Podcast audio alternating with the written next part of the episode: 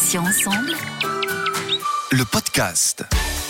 Bonjour à tous et à toutes, soyez les bienvenus. Céline, avec vous sur Patients Ensemble, où vous le savez, désormais, nous recevons des associations, des malades ou anciens malades, des experts ou encore des professionnels de santé. Aujourd'hui, j'accueille Yannick Sourisseau, fondateur de Cancer Ozon, dédié à la lutte contre les cancers masculins. Lui-même touché par la maladie, il est venu nous présenter son association et ce, notamment à l'occasion de Movember. Yannick, bonjour, bienvenue et surtout un grand merci d'être avec nous sur Patients Ensemble. Bonjour Céline, bonjour à tous. Je suis très heureux d'être là. Moi aussi, le plaisir est partagé. Soyez-en sûr, Yannick. Alors, euh, j'aimerais qu'on parle un petit peu des débuts euh, de votre association Cancer Ozon. Comment l'aventure a-t-elle démarré? Alors, en fait, elle a démarré euh, il y a quatre ans, quand j'étais moi-même touché et admis à l'Institut de cancérologie de l'Ouest à Angers. J'ai discuté avec mon oncologue et on est arrivé au même constat, c'est que les hommes parlaient peu de leur cancer pour des raisons évidentes, parce que ça touche leur sexualité et souvent c'est un cancer euh, qui est tabou chez les hommes. Et moi, ça fait tilt dans ma tête, comme je suis plutôt un communicant, j'ai eu envie d'en parler. Et euh, on a eu envie, avec quelques copains, de lancer euh, un événement, donc un concert, pour mobiliser les gens autour du cancer masculin. Et c'est là qu'est né Cancer Ozon, avec derrière plein d'autres projets. Alors, on va en parler hein, du concert, bien sûr, dans quelques minutes.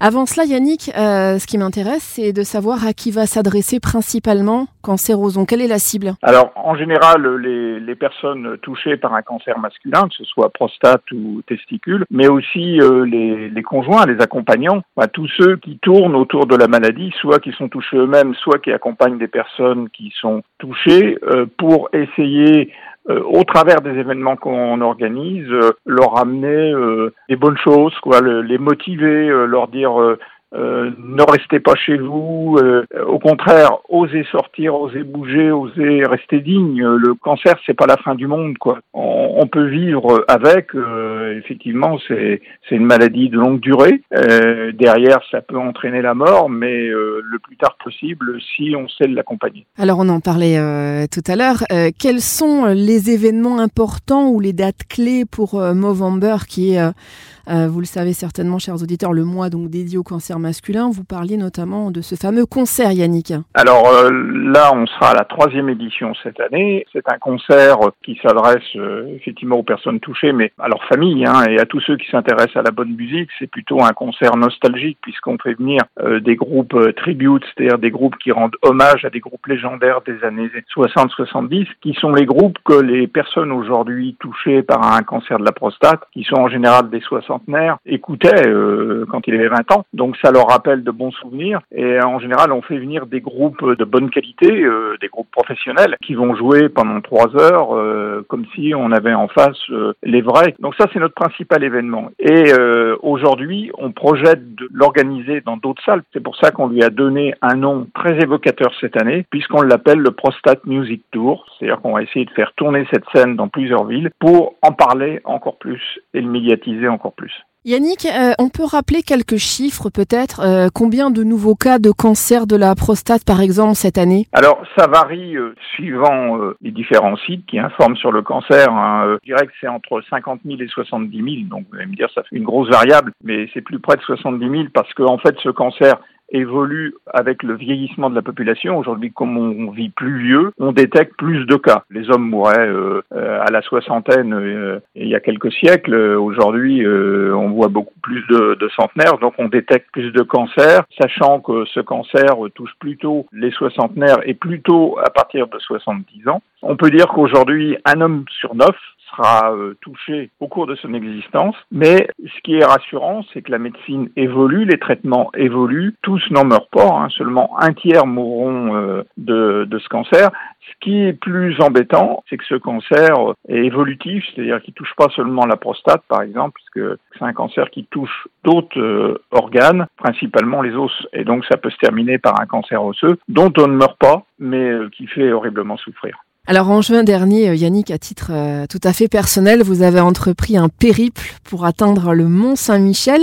Est-ce que vous pouvez nous en dire quelques mots? Alors effectivement, c'est un espèce de petit pari que je m'étais lancé. Ça n'a rien à voir avec ceux qui partent vers Saint-Jacques-de-Compostelle. Aller d'Anjou au Mont Saint-Michel, c'est 240 km que j'ai fait en 10 jours, alors que Saint-Jacques-de-Compostelle, c'est 1500 km que l'on fait en deux mois. Mais pour moi, par rapport à ma maladie, euh, je voulais prouver, parce que je, fais énormément de sport, mais plutôt de l'activité physique que du sport de compétition, prouver que par ce genre d'activité, on pouvait un peu se vider la tête, se sentir mieux. Donc c'était un risque à prendre, parce que je savais pas du tout comment mon corps allait réagir, d'autant plus que comme je suis très suivi au niveau des métastases osseuses, j'ai quand même des os, certains os, hein, pas tous, mais qui sont euh, fragilisés. Donc euh, c'était quand même intéressant de tenter l'aventure. Alors, euh, ça m'a permis aussi euh, de prendre du recul sur ma maladie parce que j'étais seul. J'ai rencontré peu de monde sur les chemins et donc euh, j'étais vraiment un solitaire, un peu comme un marin qui part à l'aventure sur la mer. Et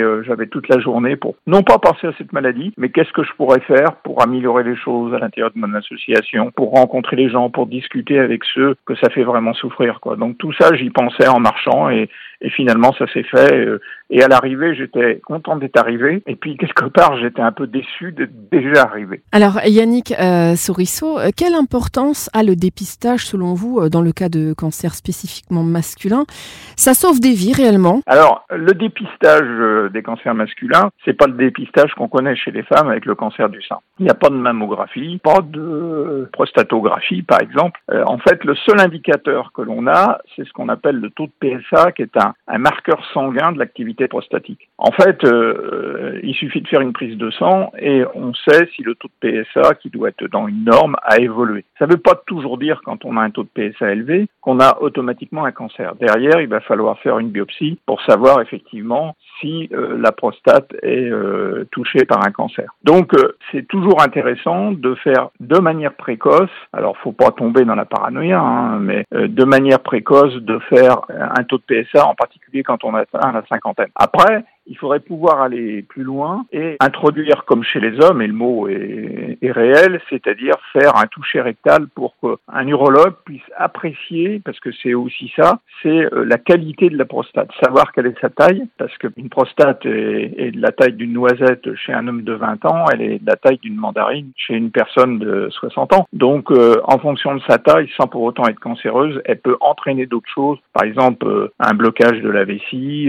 plein de choses derrière. Donc c'est important de faire effectivement ce genre de dépistage, mais qui n'est pas systématique, c'est-à-dire c'est à la demande de chaque patient. Il y a des médecins qui ne proposent pas encore le taux de PSA. Donc il faudrait que ce soit systématique, ça c'est la première chose. Et est-ce que ça sauve des vies? Oui, parce que ça permet de savoir prématurément s'il y a suspicion de cancer. Et donc d'entreprendre des traitements très rapidement. C'est ce qui s'est fait chez moi. Euh, J'avais une toute petite tumeur qui n'a d'ailleurs pas beaucoup évolué, mais qui est très active, et euh, ça permet d'avoir les traitements qui vont bien en conséquence. Ça me permet de vivre à peu près normalement. Pour conclure, euh, Yannick, que peut-on souhaiter à Cancer Ozon pour la suite? Eh ben que ce soit une, une association qui accueille encore plus de personnes, qui fasse plus d'activités pour que les gens se sentent bien et osent sortir et osent en parler parce que je crois que c'est ça le, la clé du, du problème, c'est qu'il faut que les hommes en parlent. C'est pas en restant euh, replié sur soi que ça fonctionne bien. Le cancer se saisit euh, de tous les inconvénients de la vie, des, de la partie dépression qu'on peut avoir à un moment ou un autre. Il y a des gens qui restent chez eux qui vivent mal leur cancer de la prostate parce que comme je le disais au début c'est tabou, c'est un peu honteux, c'est un peu quelque part une maladie honteuse, enfin c'est considéré comme tel par certains hommes qui voient leur sexualité diminuer